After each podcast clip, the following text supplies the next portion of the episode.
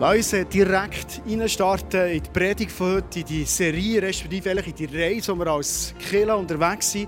Und ich würde gerne ganz kurz einen Einstieg machen, vielleicht wenn du jetzt heute mal eingeschaltet hast, du noch gar nicht bist dabei in diesem Jahr, oder, oder all die Gäste, die heute da sind. Wir machen uns in diesem Jahr Gedanken, darum auch die Mauer, die hier steht, wir machen uns Gedanken, Jesus selber hat uns einen Auftrag gegeben. Nämlich die Auftrag, dass wir das alles, was wir von ihm bekommen haben.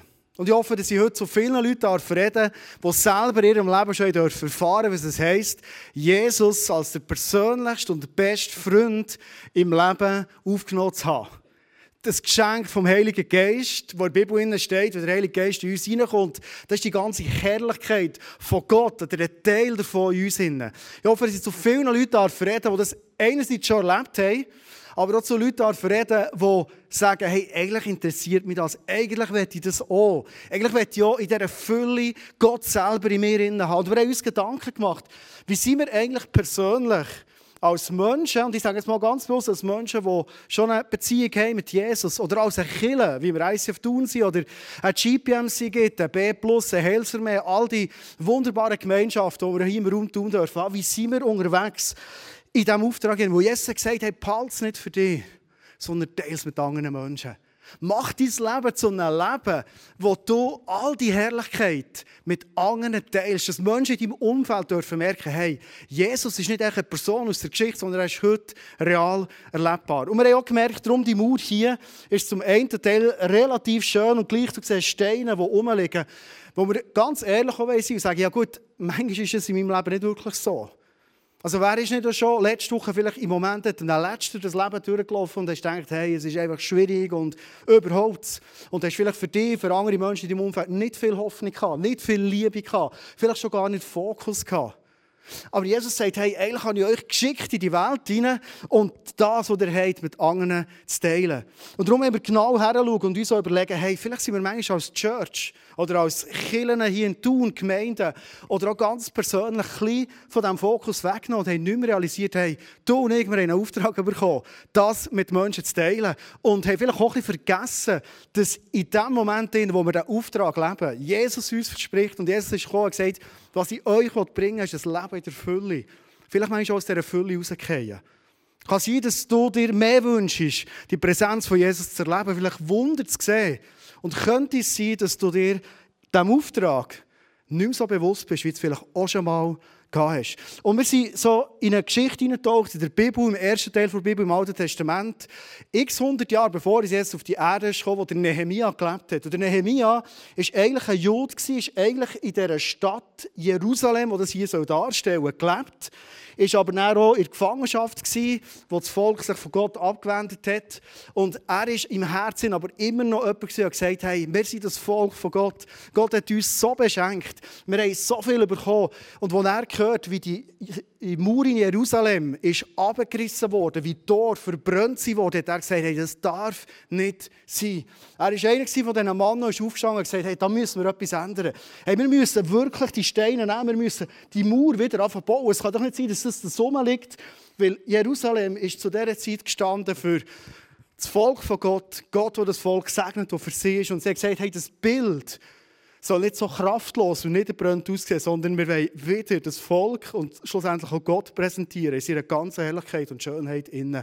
Und für das ist er aufgestanden. Für das hoffe ich, dass wir aufstehen vielleicht wieder aufstehen, vielleicht bewusster denn je aufstehen. Oder vielleicht sogar zum Menschen werden, die sagen, das habe ich bis jetzt nicht kennt. Aber ich werde euch in diesem Abenteuer mit Jesus unterwegs sein. Ich weiß nicht genau, was dein Alltag ist, wo du dich bewegst. Falls du irgendwann in die Situation hinein, wo du so eine, eine Vision Speech haben, weißt du, so vor Leuten herstehen und sagen, so, dorthin gehen wir jetzt. Dann kann ich dir mit dem nächsten Beispiel vielleicht eine Idee mitgeben, wie der Nehemia das gemacht hat. Und der Nehemia hat das Problem gesehen von dieser Stadt. Er hat gewusst, wir müssen etwas machen, aber für ihn war klar, er allein, no way. Es geht nicht, keine Chance. Es braucht das ganze Volk, für die Mauer wieder aufzubauen. Und er steht her, Vision Speech, vor die Menge der Leute und sagt, Freunde, so sieht es aus. Punkt 1 in seinem Vision Speech war, er hat The Brutal Facts, kannst du gerne den ersten Bibelvers geben, er hat The Brutal Facts, so wie es wirklich aussieht, nicht beschönigt. Oft, wenn wir aufstehen für etwas und vielleicht Menschen begeistern wollen, ist es wichtig, dass wir ehrlich sind an dem Punkt, wo wir stehen. Und er sagt, jetzt sage ich zu ihnen, ihr seht das Elend, in dem wir uns befinden. Jerusalem ist verwüstet und seine Tore sind niedergebrannt. Und er lädt die Leute ein und sagt, hey, kommt, lasst uns die Stadtmauer Jerusalems wieder aufbauen, damit wir nicht länger ein Gespött sind. Er hat gesagt, schau, so wie im Moment die Mauer aussieht, hey, das ist, das ist nicht überzeugend. Und vielleicht schaust du Livestream rein und du bist vielleicht auch das mit Gott lernen kennen oder auch Menschen, die, die sagen, ich bin mit Jesus unterwegs und beobachten. Und ich weiß nicht, ob das immer überzeugend war, was du hast gesehen und hast erlebt. Heute hat sogar wieder eine Schülerin von mir da. Ich weiß nicht, ob das überzeugend war. Also, wir sind immerhin Schweizer Meister geworden, gell? Das haben wir vorhin herausgefunden. Ich weiß gar nicht, ob ihr wisst, wie viele Sportprominenzen hier hocken. Wir sind Unihockey-Schülerinnen Schweizer Meister geworden, gell? Dass die Leute es nicht klatschen, verstehe ich nicht. Aber es ist einfach... die Frage ist, ist das überzeugend? Oder ist es wieder Nehemiah, sagt, hey, es ist ein Gespött, die Mauer ist ein Witz, die Tore sind abgebrannt. Und ist dir nicht schon manchmal vielleicht Gruppierungen von Menschen, die sich Christen nennen oder Kirchen, wie ein Witz vorkommen? Ohne Liebe, ohne Kraft, ohne all das, was Gott uns eigentlich versprochen hat. Er geht weiter in seinem Vision Speech, lass uns weiterlesen. Und ich erzählte ihnen, sagt Nehemiah, wie Gott seine gütige Hand über mich gehalten hatte und auch, was der König zu mir gesagt hatte. Wichtig ist in einem Vision Speech, dass wir wissen, es macht Sinn für das, was wir aufstehen. Ich bin überzeugt, wenn wir Menschen sind, die aufstehen für den Auftrag, den Jesus uns gegeben hat, dass wir Rückenwind haben durch den Geist, der uns innen wohnt, Rückenwind haben von Gott persönlich. Wo der Nehemia, das war nämlich der engst vertraut von dem König, der dann die damalige Welt beherrscht hat, zum König geht und sagt, hey, weißt du, König, ich wäre froh, du würdest mir ähm, Sabbatical geben, einfach ein bisschen aussenden. Ähm, ich werde ich wirklich einen Job machen nach Jerusalem. Und der König, der ist nicht in Jerusalem gewohnt, der ist weit weg in Persien, der hat von dem nichts gehabt. Im Gegenteil, er hat vielleicht sogar Angst haben, dass es so neue Gegner gibt für ihn. Und dann haben wir nicht gewusst, wird der König jetzt sauer, was passiert jetzt. Aber in dem Moment sagt der König, weißt du, Nehemiah, du kannst gehen. Ob schon, dass du mir eigentlich vertraut bist. Du kannst im Fall so lange gehen, wie du Zeit brauchst. Wow. Und weißt du was? Ich gebe dir noch Kriegsknechte mit, ich gebe dir Material mit. Wenn du irgendetwas brauchst, Geld, Holz, Steine, ich gebe dir das mit. Wenn wir im Auftrag von Jesus unterwegs sind, Auftrag von Gott, dann darfst du etwas wissen, dass du Rückenwind hast von Gott höchstpersönlich. Von dem bin ich überzeugt. Das erlebe ich selber immer wieder. Ist er fertig? Genau, er hat noch Schluss noch eins hergestanden und gesagt, hey, lass uns starten mit dem guten Werk. Kommt ihr mit? Und der Vision Speech von Nehemiah, der gehört gefunden. Das Volk ist aufgestanden und gesagt, hey, wir wollen die Mauern bauen. Wir wollen zurück in den Auftrag. Hey, wir wollen, dass Gott in seiner ganzen Fülle repräsentiert wird in dieser damaligen Welt. Und ich wünsche mir, dass durch unser Leben, auch wenn wir Menschen sind, verstehst du, Fehler machen, ähm, zum Teil wir sind alle im gleichen Boot. Ob wir Jesus jetzt nachfolgen, persönlich im Leben haben oder nicht, schlussendlich sind wir Menschen, wir sind alle im gleichen Boot. Es ist nicht jemand besser als der andere. Aber ich wünsche mir, dass vielleicht Menschen in meinem Leben, in Momenten, wo ich überhaupt nicht überzeugend lebe, vielleicht mehr dürfen erleben als ein Mensch, der schnell bereit ist, sich zu entschuldigen. Ich wünsche mir, dass Menschen, ob schon es sind meine Felder und Ecken, früher oder später werden lernen kennen, meine Limits werden lernen kennen, sich vielleicht aufregen an meinen Limits, auf so merken, er ist aber ein Mensch, der so schnell vergibt, weil Jesus im Leben ist. Wir haben uns überlegt, wenn wir uns als ganze Church auf die Reise machen und sagen, komm, lass während dem ganzen 2022 den Auftrag wieder ganz konkret bewusst machen dass es uns alle zusammen braucht. Und ich weiß jetzt nicht, wie für dich, wenn du Send mich, wo unser Jahresmotto ist, hast gehört, was es mit dir macht. Ich habe von so vielen Leuten gehört, die gesagt haben, yes, endlich Vision, come on, hey, das, für das müssen wir gehen. Und ich habe Leute gehört, die ich nicht so gehört habe. Und nicht so gewusst, was löst bei ihnen aus. Ich habe von Leuten gehört, die gesagt haben, ja, mir stresst das fast ein bisschen so. Weil ich bin nicht so der Typ wie die anderen, weißt du, so einfach allen irgendwie etwas erzählen oder so. Ich bin so ein bisschen anders. Was mich sehr, sehr ähm, fasziniert an der Geschichte dieser Mauer ist, für das die Mauer ist bauen, jetzt alle braucht. Für das wir den Auftrag können leben können als Church, braucht es alle. Es braucht nicht einfach die, die das Gefühl haben, dass sie so die typischen Evangelisten, weißt, das sind die, die es können. Es braucht alle. Ähm, ich habe den nächsten Vers von dem Nehemiah mitgebracht, ähm, etwas Spannendes mitgebracht. Ähm, ist nämlich ein ganzes Kapitel lang steht während der Mauer bauen. Neben ihnen arbeitete Meremot, der Sohn Urias und Enkel von Hakos. An seiner Seite besserte Meschulam, der Sohn Berechias und Enkel Mesches Basels, die Mauer aus. Daneben Zadok, der Sohn Banas. Und dann geht es noch weiter. Neben diesen waren die Leute aus Tekoa mit der Instandsetzung beschäftigt. Das ist jetzt nur ein kurzer Auszug. Das ist das ganze Kapitel, jeder namentlich erwähnt. Weißt du warum? Oder weißt du, was ich denke? Weil jeder und jede wichtig war. Jeder. Falls jemand noch Kinder bekommt, hat ein paar schöne Namen gehabt, mir dünkt. Aber es hat jedes gebraucht. Ähm, hier steht so ein Satz. Ihre vornehmen Bürger allerdings weigerten sich, in Dienst für ihren Händen den Rücken krumm zu machen. Das finde ich noch lustig. Also ein paar Leute die gesagt, ja, da irgendwie bügeln da mit Steinen ist nicht mein Ding.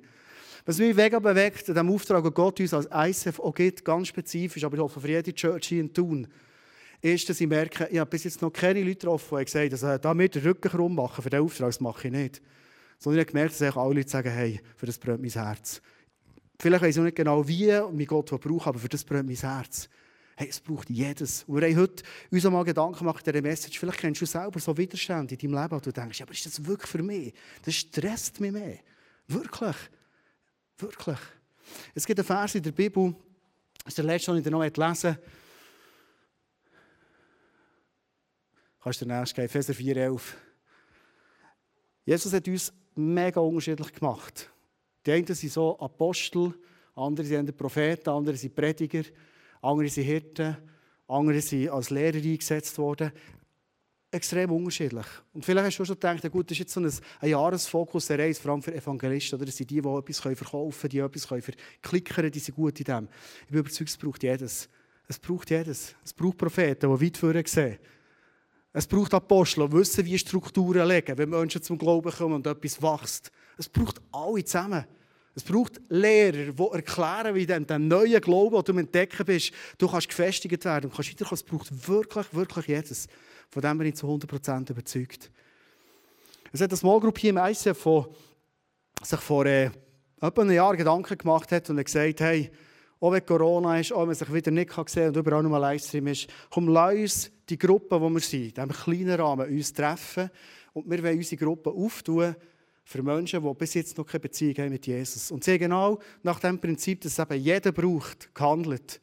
Und der Cousin, der ein Teil ist von dieser Small Group, erzählt uns im Clip, wie sie das gemacht haben. Evangelisation. Oh, ich liebe das Thema. Es macht so Spaß, über das zu reden und Zeit zu investieren. Und die letzten zwei Jahre, wo wir uns in Small Group intensiver mit dem Thema befasst, habe ich selber mega dazulernen. Ich durfte sehen, dass es nicht nur rein Evangelisten braucht. Ich hatte das Gefühl, hey, es hat jeder den Auftrag, also los, raus auf die Straße. Aber was ist, wenn man sich dort nicht wohlfühlt? Was ist, wenn einem Jesus ganz andere Begabung gegeben. Wir dürfen sehen, innerhalb der Small Group, wie wichtig es ist für einen Evangelist, zum Beispiel Apostel in der Seite zu haben. Apostel, der eine Small Group gründen kann, der Visionen haben und Leitplanken setzen und stetig den Weg weitergeht. Wie wichtig ist für einen Evangelist, einen Lehrer in der Seite zu haben. Einer, der so ein mega Wissen hat und eine Liebe auf dem Herz, das Wissen weiterzugeben. Hey, und wie wichtig ist für einen Evangelist, dass er einen Prophet der Seite hat. Ein Prophet, ja, der die Stimme Gottes hört, der weiß, jetzt hat Jesus geredet, jetzt gehen wir. Und wie wichtig ist für einen Evangelist, dass er eine Hirte der Seite hat. Ein Hirt, der mit seiner Ruhe und mit seiner Geduld einfach eine extra Meile gehen kann mit jemandem, der frisch im Glauben ist und er kann begleiten. Jüngerschaft. Und ich möchte euch einfach ermutigen. Nicht das Gefühl haben, hey, ich bin nicht der Evangelist, der draußen die die Leute ansprechen kann, sondern ich bin ein Teil von dieser ganzen Evangelisation. Und ich möchte euch bestärken in dem, Jesus zu fragen, was ist deine Berufung, wo kann ich mich einbringen? Und ich kann euch eins versprechen, defekt.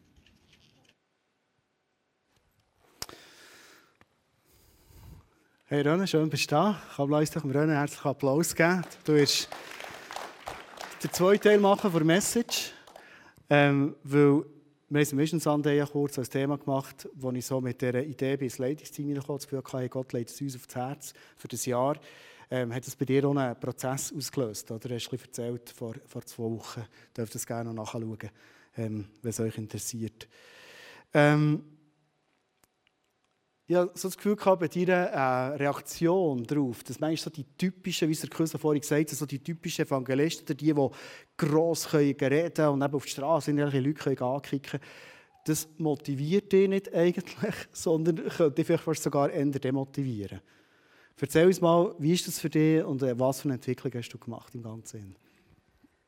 Ich glaube, ich muss mal noch zuerst vorausschicken, bevor ich auf die Antwort komme ich bin 100% überzeugt, dass es nichts Besseres gibt, als mit dem Gott unterwegs zu sein. Und ich wünsche mir nichts mehr, als dass es all die Menschen in meinem Umfeld auch erleben können. Weil ich merke, was das mir für eine Ruhe und für einen Frieden ins Herz hineingibt. Zu wissen, ich, ich habe geklärt die Frage, wo ich, wo ich herkomme, wo ich hergehe. Und darum, das ist für mich ganz wichtig, das mal vorauszuschicken. Aber wenn du mich fragst, ja, warum warum demotiviert mich das vielleicht bald Ich glaube, ich bin eben genau so einer, der denkt, hey, das ist nicht meine Art, so gehe ich nicht auf Leute zu. Ähm, ich bin von meiner Art her auch eher introvertiert und kann nicht einfach so Dampf geben. Und wenn ich nachher so Beispiele bekomme von Leuten, die das eben gut können und so machen, habe ich das Gefühl, ja, ich muss ich auch so sein. Sollte ich auch so sein. Das kann bei mir eher wie Druck auslösen. Darum, wenn du die Frage so stellst, ja, kann sein, dass ich eher denke, ich auch eher nicht. Aber was ich eben so cool finde, ist, du hast nicht den Kopf ins Sand gesteckt, sondern du hast dich im Ganzen, innen, wir haben ein paar Mal darüber geredet, die auf einen spannenden Weg gemacht. Kannst du uns von dem erzählen? Ja, ich glaube einfach, weil man halt hier in unserer Gesellschaft, in, unserer, in unserem Umfeld, wo wir leben, eigentlich den Gott so aus dem öffentlichen Leben und aus allen öffentlichen Entscheidungen ausgeladen hat, ist es auch nicht in, es ist tabu, über den Gott zu reden. Und das gibt auch so wie einen Widerstand, irgendwo von dem Gott zu erzählen, was ich mit dem erlebe. Aber ich, ich habe ja gemerkt, ich will mich mit dem nicht verstecken. Ich habe ja etwas so Gutes in meinem Leben. Und ich habe mich persönlich auf einen Weg machen und mich fragen, wie ist, denn die, wie meine Art, wo ich das teilen kann, wo ich das weitergeben kann. Und ich habe gemerkt, wenn ich dort hergehe, dass ich mir überlege, wie ist Jesus mit, mit Leuten umgegangen. Bin ich irgendwo so an, an einem Wert gelandet, wo ich das Gefühl habe, wo, ich, wo wir, glaube ich, jedes können, können leben. Nämlich, wenn wir ehrend, dienend unterwegs sind mit unseren Mitmenschen, glaube ich, sind wir einfach zwangsläufig eine Einladung für den Gott, weil das einfach ein, Wert ist, wo er selber gelebt hat, als er da war. Ja, das finde ich so interessant, unsere Verschiedenartigkeit in diesem Auftrag. Ich bin zum Beispiel ein Typ, wer mich ein bisschen kennt, weiss, dass wir Gespräche der Oberfläche einfach nicht interessieren. Also, weißt du, heute schnell so, ist cool. Aber irgendwann ist es langweilig. Nach einer vierten Stunde der Oberfläche mit jemandem sehr, das langweilig. Freitagabend bin ich wieder mal in den Ausgang gegangen. Ich habe den ganzen Samstag gemerkt, ich bin rausgemacht für den Ausgang. ich war recht müde und durch. Gewesen, aber äh, Thun ist ein wunderschöner Ort für äh, mit Freunden ausgehen. Mit einem Lehrerkollegen bin ich äh, ins Atelier gegangen, ähm, ein paar Drinks genommen und hatte einen super Abend. Gehabt. Es ist ein bisschen früh am Morgen geworden. Aber was mich mega fasziniert hat, ist zu merken, je länger wir zusammen geredet haben, wir schon lange nicht mehr so intensiv zusammen geredet, je persönlicher es ist geworden. Und das ist also zu dem Moment gekommen, wo ich immer erzählt wo ich als Giel Jesus in mein Leben habe aufgenommen habe. Was das für ein Moment war, wie sich das für mich angefühlt hat. Und das Ganze ist so persönlich, er war beim dritten Drink, ich beim zweiten. Und nicht wegen dem Drink, wegen dem Alkohol, wirklich nicht, sondern weil es einfach persönlich war, es war etwa halb eins. Und ich auf einmal auf so erzählt, ähm, was sich verändert hat in meinem Leben als, als ganz junger Gio eigentlich. Und ich weiß nicht, ob du das so schon erlebt hast, in den Momenten, wo du merkst, jetzt geht es so um das Eingemachte, jetzt ist der Geist so im Wirken, in uns, in, zwischen uns, habe ich so gemerkt, wie es so richtig vibriert in mir. Und er beschreibt etwas Ähnliches eigentlich in diesem Moment. Innen. Und das ist jetzt so meine Art, die ich liebe. Eben, es braucht manchmal ein bisschen Zeit, zu merken, jetzt wird es mega persönlich. Und jetzt ist für mich so eine vertraute Atmosphäre da, wo ich eigentlich das Kostbarste, was ich habe in meinem Leben, nämlich Beziehung mit Jesus, mit jemandem teilen kann. Darum die letzte Frage noch an dich. Wie machst du es du? Du bist jetzt vielleicht weniger der Ausgangstyp, ich zwar auch nicht merken. Aber wie, wie tust du das, was du mit Jesus hast? Du hast vorhin gesagt, das ist das Beste, was dir passieren kann. Wie, wie teilst du aus mit anderen Menschen? Ja, gerade glaube ich, weil ich auch vom Typ her nicht jemand bin, der, ich wäre auch nicht der ideal äh, Mitarbeiter für eine Kühlschrankfirma für das Grönland Kühlschränke zu verkaufen. Wahrscheinlich nicht. Aber ich liebe es, wenn mich Leute fragen, warum bist du so? Das sind die Momente, wo ich weiss, ja, ich bin nicht so, wie ich bin, aus mir heraus. Das ist, weil ich den Gott in meinem Leben habe. Und in diesen Momenten das können zu teilen, das ist sicher meine Art, viel mehr meine Art. Und was ich mir auch ganz fest wünsche, ist, dass mein Leben wirklich so die, das Ehrerbietende, das, das Dienende und das Segnende an sich hat und in der Tür kann ein Beispiel sein und eine Einladung sein für andere Menschen, den Gott auch lernen zu kennen. Dass das zum Ausdruck kommt, dass es nicht ich bin, sondern dass es Gott ist. So genial, ich kenne dich wirklich schon x Jahre und ich weiss, über das, was du jetzt redest, das ist vor allem etwas, was du lebst. Darum freue ich mich mega drauf. Merci, René.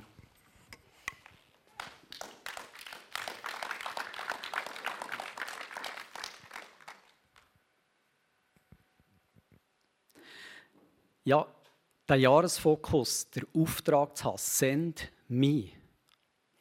Das hat bei mir wirklich etwas ausgelöst. Ich hatte das Gefühl, wo stehe ich selber? Und wir haben uns wirklich das auch zum Jahresfokus gesetzt, weil wir glauben, dass wir durch das einfach ein Stück Himmel auf die Welt bringen können. Dass wenn wir das wieder teilen, was wir selber erleben, dass das wirklich etwas Gutes auslösen kann. Bei mir, in unserem Umfeld. Aber die Frage, die sich damit ja immer auch wieder stellt, ist es überhaupt okay, dass ich das mache? Dürfen wir in der heutigen Zeit, wo wir leben, noch Werbung machen für den Gott? Wie ich vorhin gesagt habe, wir haben den Gott aus unserer Gesellschaft rauskatapultiert. Wir, wir treffen keine oder wenig Entscheidungen als Gesellschaft im Bewusstsein, wir haben den Gott über uns. Wir haben ihn eigentlich ausgeladen. Alles muss erklärbar sein, alles muss fassbar sein. Und so die Dimension von dem Übergeordneten, wenn wir eigentlich nicht mehr so hören, ist es dann auch okay, wenn ich über das rede, in meinem Umfeld. Und, und wenn wir uns so Fragen anstellen, merken wir auch, dass da gewisser Widerstand bei uns auch aufkommen kann und uns kann hemmen das zu teilen. Aber bevor wir vielleicht dieser Frage noch ein bisschen mehr nachgehen, möchte ich gleich ein paar Gedanken mit euch teilen. Was ist denn heute in unserer Gesellschaft, in unserer Kultur, da wo wir leben, hier in der Schweiz, so die Grunddefinition von einem Leben, das gelingt, das gut ist? Ich glaube, dass sich das immer auch verändert hat, durch die Jahrhunderte bis auf heute, was denn ein gutes Leben ist, was ein lebenswertes Leben ist. Aber wenn ich das so in ein paar Sätzen müsste schildern, würde ich sagen, hey, ist doch unglaublich wichtig, dass wir eine gute Ausbildung haben, ist wichtig, dass wir einen guten Job lernen können. Wenn wir eine schöne Frau oder einen schönen Mann heiraten können, haben wir Glück gehabt und wir es mit denen noch gut haben. Wenn wir eine coole Family dürfen haben, wenn wir dürfen gesund sein und wenn wir genug Geld gescheffelt haben mit 65, dass wir noch 30 Jahre möglichst gesund das Leben genießen können, dann ist das ein lebenswertes Leben.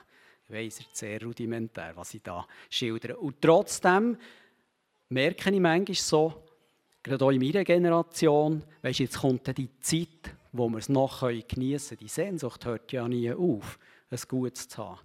Und wir haben definiert, das, etwa so ungefähr das, ist ein lebenswertes Leben. Was aber, wenn da etwas dazwischen kommt? Was, wenn irgendein Stein von dem nicht passt? Was, wenn Krankheit reinkommt? Was, wenn wir von irgendetwas das bedroht sehen? Wenn wir irgendwo in einem finanziellen Ruin landen, dann geht ja das ganze Haus zusammen. Was habe ich denn noch für eine Hoffnung in mir? Und ich glaube darum, ist so mir persönlich so wichtig, einfach zu sehen, hey, es ist so ein Geschenk, zu wissen, ich kann mit meinem Schöpfer unterwegs sein. Ich glaube das tiefst daran, dass wir einen Schöpfer über uns haben und dass der eine Beziehung mit uns pflegen will. Und wenn wir die haben, wenn wir die dürfen teilen mit ihm, dann haben wir eigentlich das Beste in unserem Leben, das wir haben können. Das klärt so manche Fragen, so manche Sehnsucht auch in meinem Leben, wenn ich weiß, woher ich komme und woher ich gehe. Und nimmt auch so manchen Stress weg, wo wir könnten haben, ich muss das noch erreichen, das noch erreichen, das noch erreichen. Wenn ich weiß, das Beste kommt noch, habe ich auch viel weniger Stress in meinem Leben. Wenn es aber darum geht, jetzt da so zu teilen, dass ich auch einen Auftrag habe, den Jesus weiterzutragen, in meinem Umfeld, das zu teilen, was ich erlebe, dann gibt es eben so Widerstände, wo wir uns Fragen stellen. Darf ich überhaupt noch? Weiss die Leute überhaupt noch hören? Kann ich das? Bin ich der Richtige? Das sind alles so Fragen, die uns beschäftigen können in dem Und ich habe mich wirklich bewusst von diesem Denken müssen lösen und sagen, hey, mal, auch so wie ich bin, auf die Art, wie ich bin, kann ich ein Teil von diesem Auftrag sein. Und wir haben letzten Sonntag vom Johi gehört, der Auftrag, der bleibt. Egal, wie sich unser Umfeld verändert, der Auftrag, der bleibt. Jesus hat uns den gegeben. Die Frage ist einfach, wo orientiere ich mich? Lasse ich mich stressen? Lasse ich mich von diesen Widerständen bremsen? Oder gehe ich nicht viel mehr lieber zurück dorthin? Wie hat es denn Jesus gemacht? Und ich habe einfach gemerkt, dort ist irgendwo auch mein Herz zur Ruhe gekommen in, in dieser ganzen Frage. Weil wenn ich schaue, was Jesus gelebt hat, in dieser Zeit, wo er mit Menschen schon unterwegs war, dann glaube ich, irgend so ein Muster rauszusehen, wo Jesus gelebt hat. Er ist immer so wertschätzend und dienend für die Menschen da gewesen. Wie es der Johi letzten Sonntag ja gesagt hat, er hat nicht den kaputten Zöllner gesehen, sondern er hat den Levi gesehen. Er hat den Mensch, den wertvollen Mensch hinter dran gesehen. Und darum glaube ich, ist es so wichtig zu wissen, hey, auch es vielleicht Menschen gibt in meinem Umfeld, die das nicht hören wo ich vielleicht schon Ablehnung habe erlebt, das ist legitim. Und ich glaube, es ist nicht dran, dass wir müssen irgendjemanden von etwas überzeugen und ihnen das aufdrängen. Wir haben einen freien Willen als Menschen, wir können das ablehnen. Aber es soll uns nicht hindern, das trotzdem zu teilen. Weil wir überzeugt sind, hey, eine Beziehung mit dem Gott zu haben, ist das Beste, was wir haben können. Und was ich auch glaube, jeder Mensch trägt in sich hinein die Sehnsucht nach dem Übernatürlichen, nach dem Übergeordneten. Weil der Gott, der hat uns geschaffen, der hat uns sein Leben eingehaucht. Und ich glaube dass er die Sehnsucht als Erbe von ihm in uns hat hinterlassen, dort wie eine geklärte Frage zu haben, woher komme ich und woher gehe ich. Und ich glaube auch, all die Menschen, die das bewusst ablehnen, haben trotzdem in sich die Frage, woher komme ich, woher gehe ich. Und das können zu wissen, ist, glaube ich, für jeden Menschen etwas Wichtiges. Und darum wollen wir uns nicht bremsen, von dem Jesus zu erzählen, von dem, was wir erlebt haben, weil wir einfach glauben, hey, das ist das, was uns letztendlich zur Ruhe bringt, was einen Frieden und eine Ruhe in unser Leben bringt, wie wir es sonst nicht haben auf dieser Welt. Wenn ich mich einfach damit auseinandersetze, wie es Jesus gemacht hat, werde ich mit euch einfach eine Aussage teilen, die er selber gemacht hat, wo jemand zu ihm ist und gefragt hat, hey, in Markus 12, 28 bis 31, welches ist von allen Geboten das Wichtigste? Einer ist gekommen und gesagt, hey, was ist denn das Wichtigste? Was sagst du, Jesus, was das Wichtigste ist im Leben? Und er sagt, dies ist das wichtigste Gebot. Hört, ihr Israeliten, der Herr ist unser Gott, der Herr allein. Ihr sollt ihn von ganzem Herzen lieben, mit ganzer Hingabe, mit eurem ganzen Verstand und mit all eurer Kraft. Ebenso wichtig ist das andere Gebot. Liebe deinen Mitmenschen wie dich selbst. Kein anderes Gebot ist wichtiger als diese beiden. Ich finde, das sind wirklich krasse Aussagen. Und ich glaube, gerade so in unserem deutschen Sprachgebrauch, wenn wir aufgefordert werden, all unsere Mitmenschen zu lieben, dann kommt uns gleich irgend so etwas entgegendenken. Ja, ja, okay, die Leute, die ich gerne habe, mich um, kein Problem. Aber der mühsame Lehrer in der Schule oder der mühsame Chef auf dem Job oder der langsame Fahrer morgen um 7 Uhr vor mir oder der Gesundheitsminister oder wer auch immer. Liebe. Und ich glaube, ich, ich habe gemerkt, mir hat etwas geholfen. In der Grundübersetzung, in der alten Grundübersetzung, in der griechischen steht, für Liebe gibt es zwei verschiedene Ausdrücke. Es gibt dort einen Liebeausdruck, der Agape heisst und einen, der Philia heisst. Und in den Worterklärungen steht Folgendes zu diesen Ausdrücken.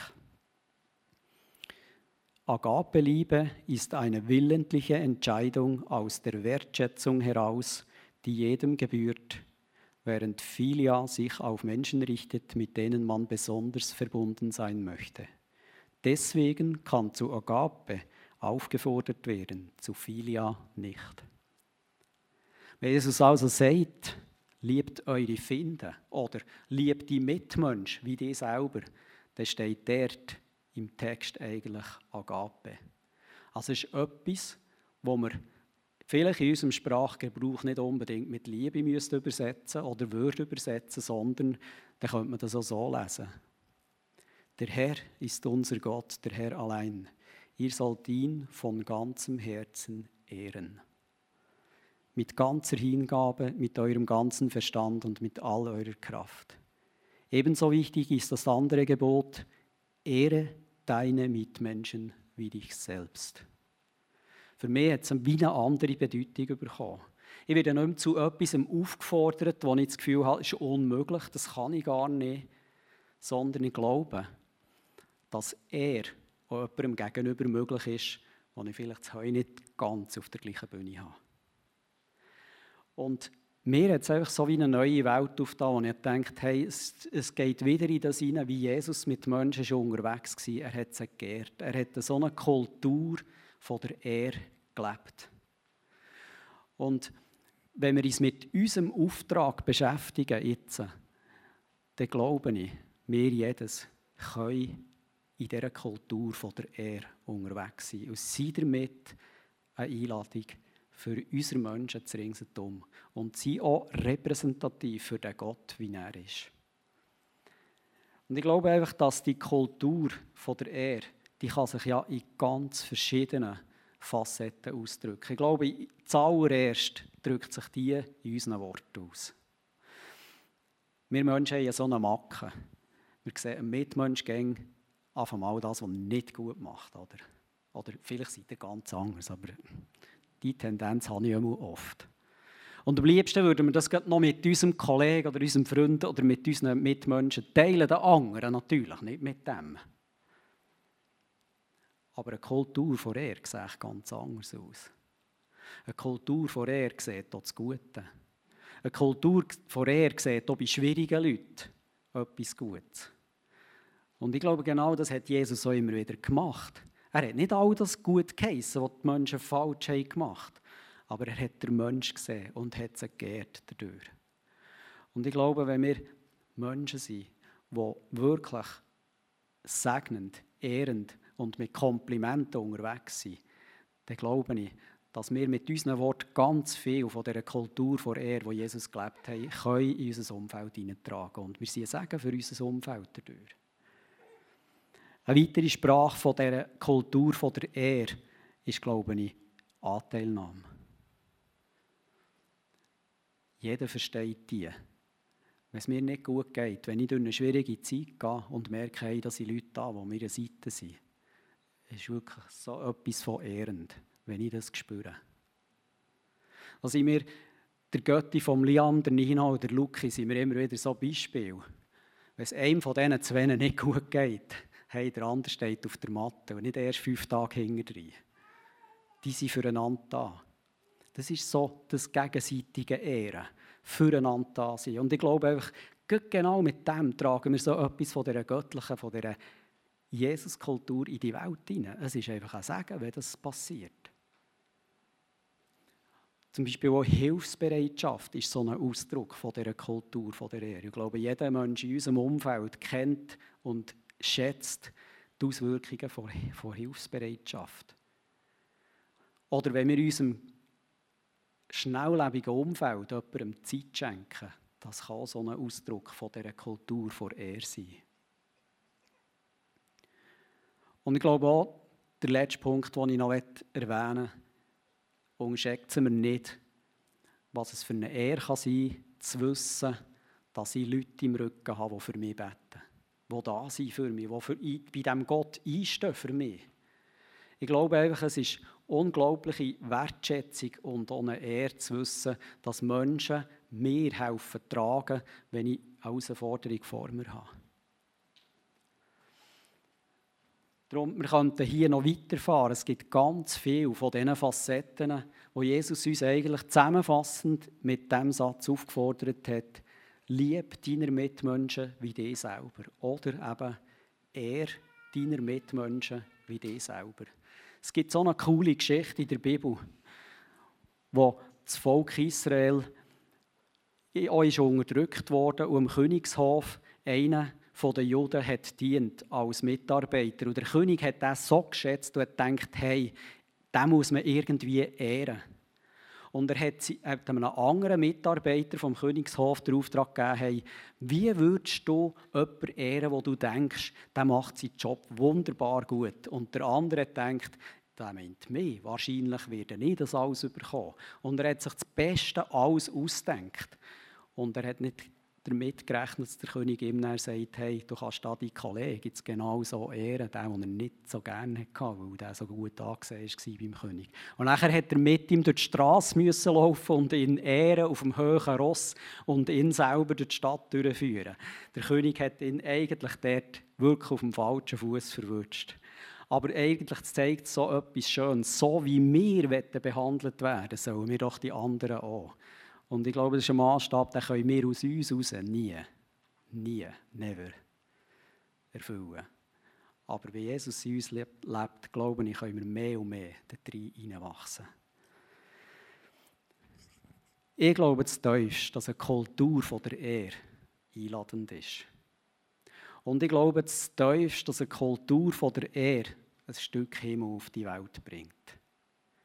Darum, wenn wir uns Gedanken machen zu unserem Auftrag, zu unserem Jahresfokus Send Me, dürfen wir das? Sollen wir das? Aus Überzeugung ja.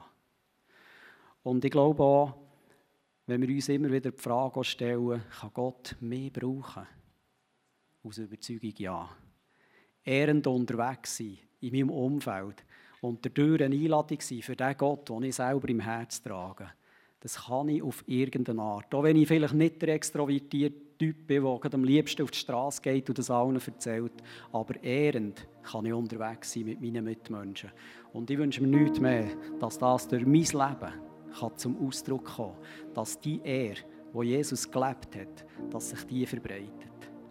Und ich glaube, egal, wo ich, wo du stehst, in deiner Beziehung zu dem Gott. Ob wir den schon lange kennen, ob wir uns irgendwo auf einen Weg haben gemacht oder ob wir auch Zuschauer sind, wenn wir die Kultur von der Ehre leben, dann sind wir ein Segen für die Welt. Dann bringen wir etwas Himmlisches auf diese Welt. Dann sind wir wirklich ein Segen für unsere Mitmenschen. Und ich wünsche mir nichts mehr, als dass das passieren kann, dass sich dieser Segen multiplizieren kann und unsere Mitmenschen können erleben haben, der Gott im Himmel, der meint es im Fall mit uns Menschen gut. Und der kann uns eine Perspektive geben, die über das Leben hinausgeht. Darum zum Schluss eine Kultur vor Ehre. Das Leben. Wenn ich das kann und mache, mit der Hilfe von Gott, dann bin ich ein Vorbild in dieser Welt und ich bin ein Segen. Wenn ich begriffen habe, was es auslöst, was eine Kultur vor Ehre macht, dann werde ich auch gute Beziehungen haben. Nicht nur mit meinen Mitmenschen, sondern noch bis in die kleinste Zelle der Ehe hinein. Und ich glaube auch, wenn wir in dieser Kultur der Ehre mit unseren Mitmenschen unterwegs sind, dass wir damit eine Einladung sind für den Gott im Himmel.